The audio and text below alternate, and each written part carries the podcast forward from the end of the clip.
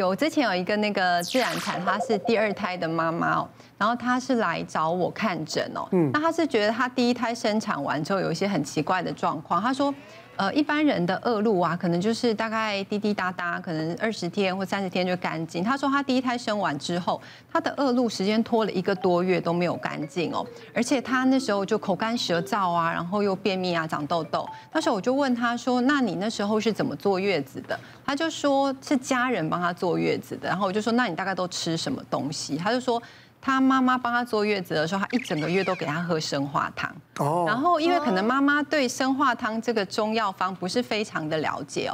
那因为我们生化汤其实是在就是产后血虚寒凝哦，它是帮助你去排恶露的。但是我们不会用到一个月，我们通常就是用五铁到七铁，喝个差不多七呃一个礼拜左右。一个礼拜吧。对，所以因为我们生化汤里面有一些那个活血的成分，它其实是抗凝血的，它会让你的出血一直都不停哦。所以像现在很多，因为我们都是在医院生产，其实自然产它也都会用一些子宫收缩剂。其实很多妈妈你说恶露排不干净的状况已经很少见了。那甚至有一些那个就是医生他们也不不主张说产后喝生化汤这个部分，所以有些月子中心可能他也不一定会给你哦。那我们还是会建议说，如果你不是很了解中医生化汤这个部分，还是可能要请医师帮你做调理，然后不要随便乱补乱坐月子。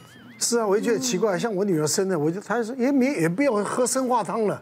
像我老婆以前生的时候，就每一次都会会喝生化汤。现在是有别的方法，就是像因为现在在医院做月，的医院生产，其实都会有子宫收缩剂嘛。那其实生化汤就是我们古时候的活血的东西。对，因为如果一直滴滴答答，对，因为我们的刚刚讲生化汤里面活血要很强，所以你会听到有些人自己买回去喝，因为它那个浓度很高的时候，真的就会产后有可能会大出血。是是是。好，还有什么状况？来，羊膜穿刺好紧张。对，我在二十几周的时候，我有做羊膜穿刺。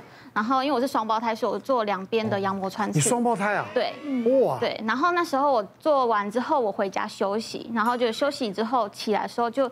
站起来的时候，一滩水在地上，这样，嗯，对，就是羊水破了。我一开始还以为是漏尿，就不是，因为那个量真的蛮多的，嗯，对，然后就紧急送急诊这样，然后医生都说，就是这个如果有感染的状况，可能宝宝就保不住了这样子，对，所以那时候我就是一直打抗生素安安胎这样子，就是要防止那个就是感染，对。那医生就说，就是因为其中一个羊水可能已经变得蛮少了，可能会影响到另外一个宝宝。那严重的话，可能连妈妈的生命都会有危险。这么严重？对对。然后，可是因为我是做试管的，所以我就很想说，就已经这么辛苦了，然后这样子就又没了，我就不想放弃。然后就跟我先生就是讨论说，不然就换看看，就是权威医生这样子来，就是给我诊断看看。如果真的连权威医生都说不行的话，我再放弃这样。嗯。然后后来权威医生说可以，是可以生下来的这样。生宝宝好像四十周才会生，但我三十一周就生了。对，因为呃，我好像我后期一直在宫缩，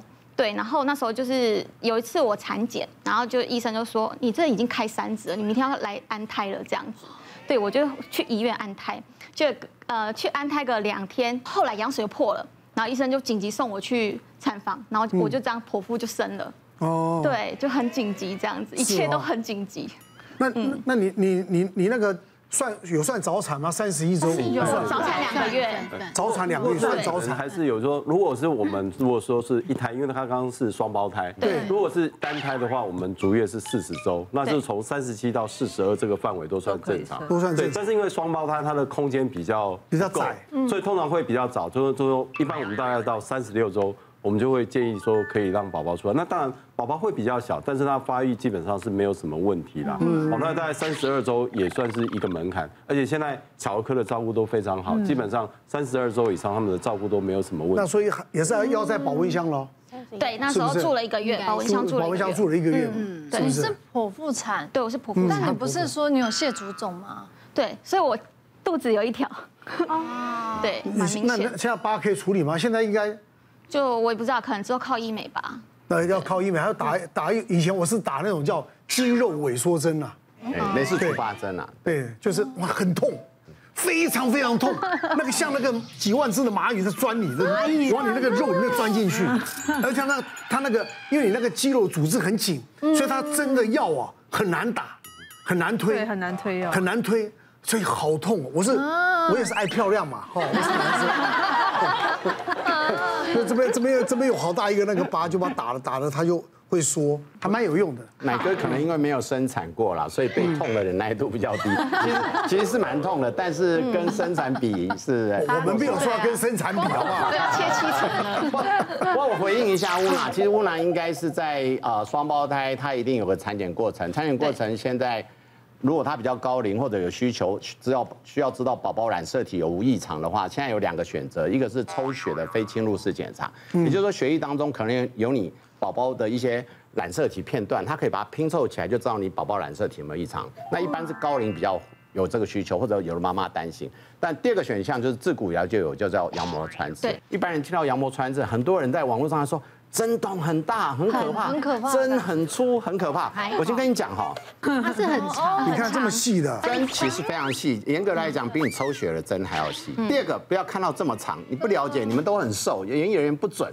没有看过胖子，我们有时候一根还不够，我们还有一百多公斤，还有加长型，好不好？那 那你可以看到，其实这针假设这个肚子通常不会全进去，因为多数人的肚子大概进去四到六公分，我们就可以抽到。那怎么评估呢？现在有 GPS 定位，其实我们会有超音波定位，所以你在影像上可以看到这个针尖有亮点，所以你可以完全掌握到。其实进去以后，这里面有个细针就抽起拿起来，那我们这个针筒。其实在这边，很多人说针很大很粗，是上面那个，是这个比较大，好不好？那这个呢又没有塞在肚子里，所以也不用害怕。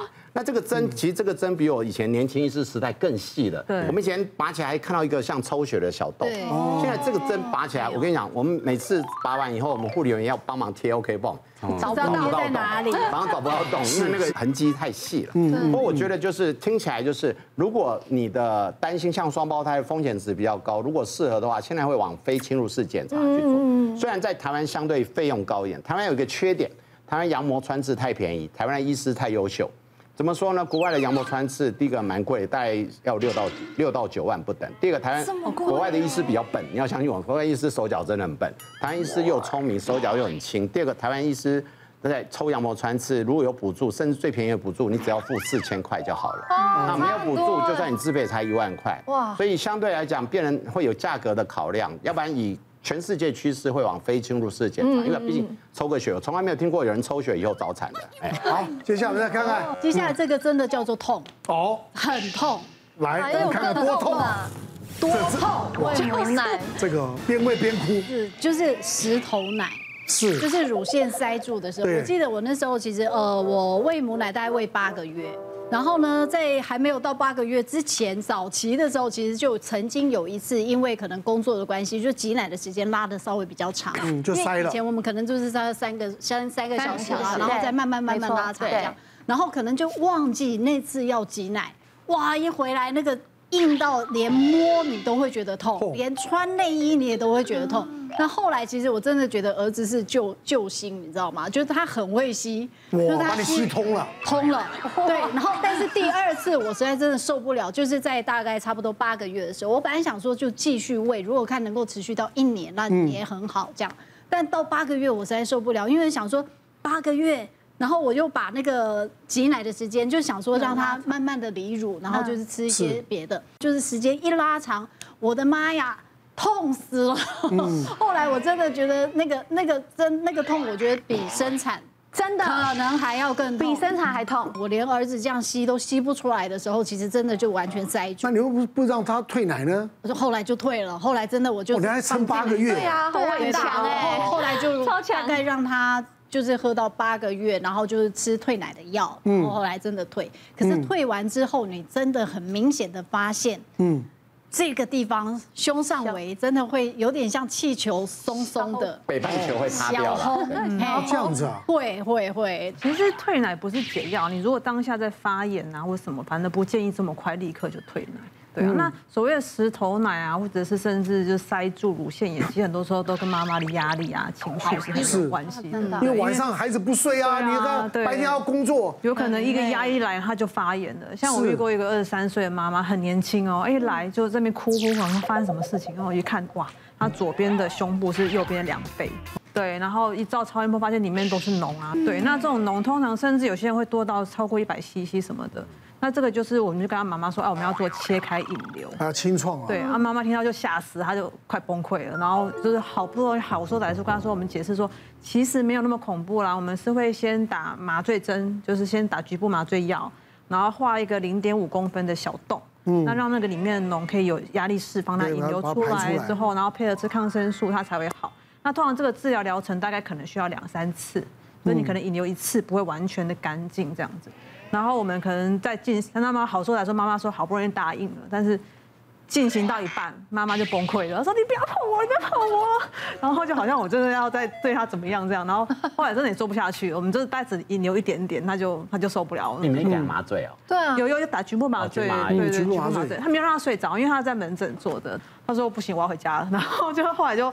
就没办法，哎，隔几天他出现了，被阿妈压着来，因为他就是胸部还在发炎。他这次就是真的，虽然有在哭，可是有让我们乖乖的，就是把脓至少把它排出来、挤出来，然后之后配合抗生素治疗，哎，真的就好很多了。是，大概治疗了两三，就是一个礼拜、两个礼拜，它就慢慢的就哎就恢复原来的大小，然后它那个脓液就是消掉，之后到超音波也都没有了。对啊。别忘了订阅我们 YouTube 频道，并按下小铃铛，收看我们最新的影片。想要看更多精彩内容，快点选旁边的影片哦。